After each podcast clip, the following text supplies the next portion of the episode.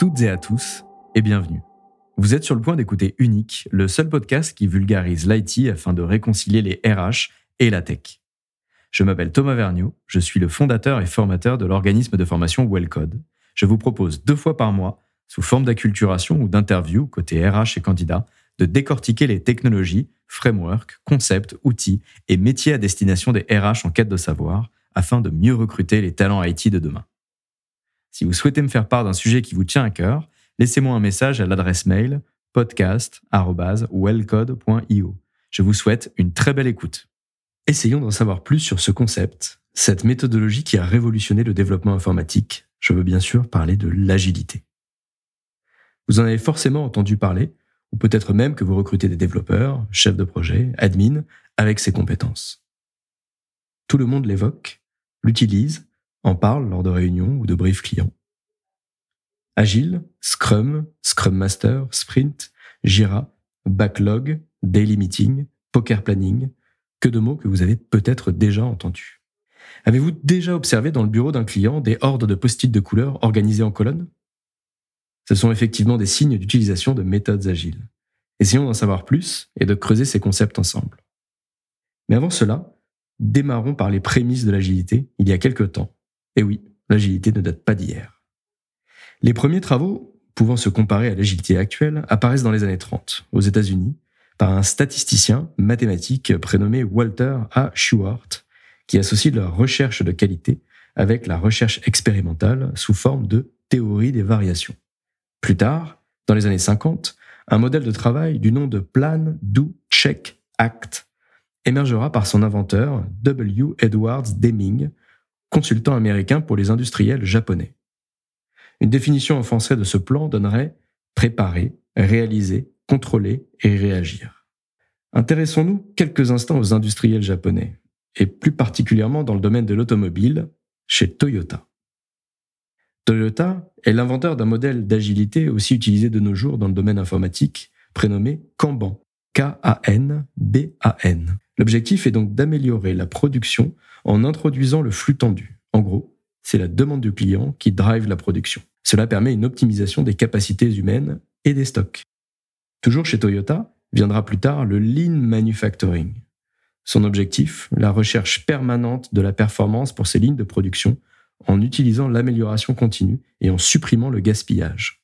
Mais pourquoi du lean manufacturing à cette époque?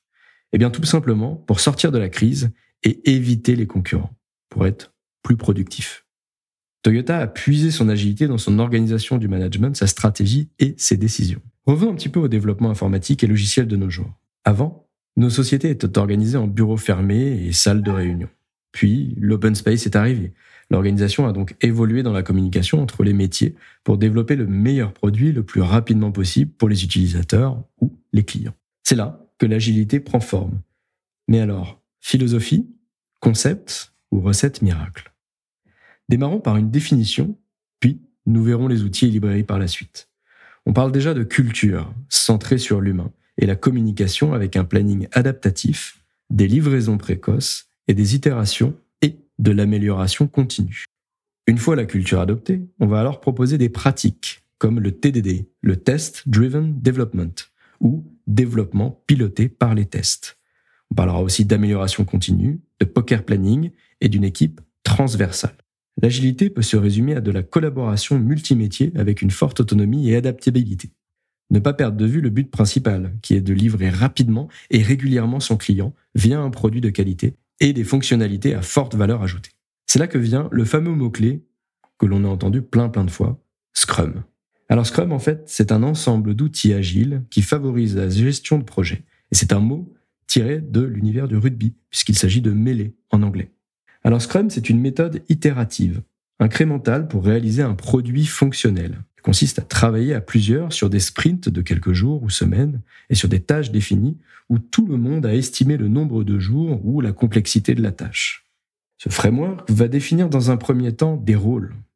Le premier étant le product owner, littéralement garant du produit. Il est donc garant du produit et de la liste des évolutions ou nouveautés sur lesquelles l'équipe travaillera. Et cette même liste se prénomme le backlog.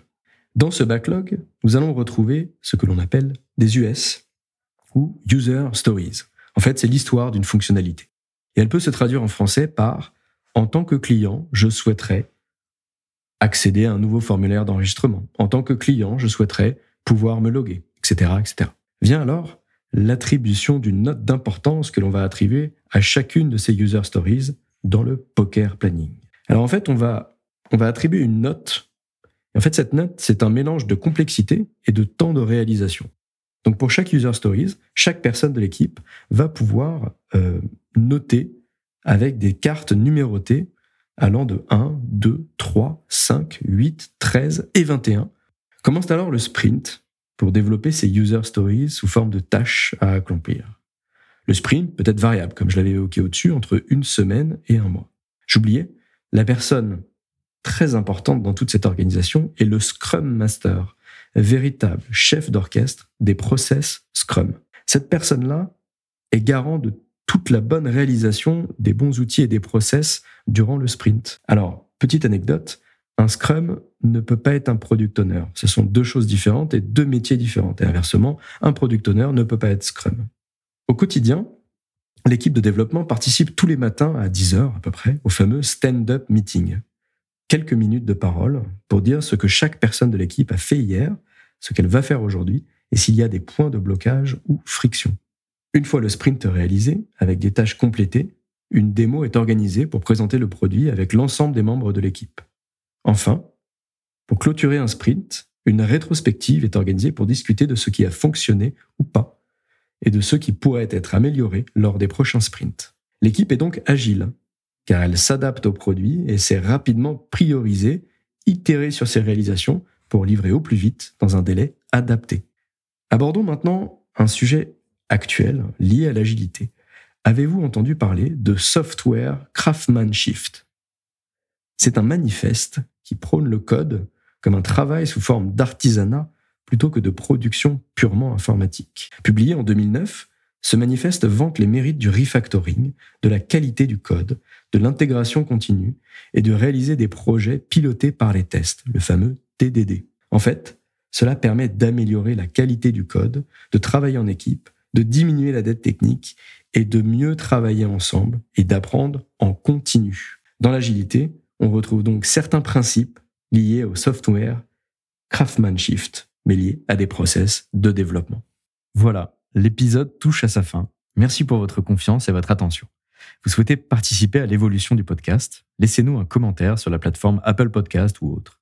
Et surtout, recommandez unique à vos collègues ou amis. Chaque semaine, je tirerai au sort un commentaire ou message pour y répondre en début de podcast suivant.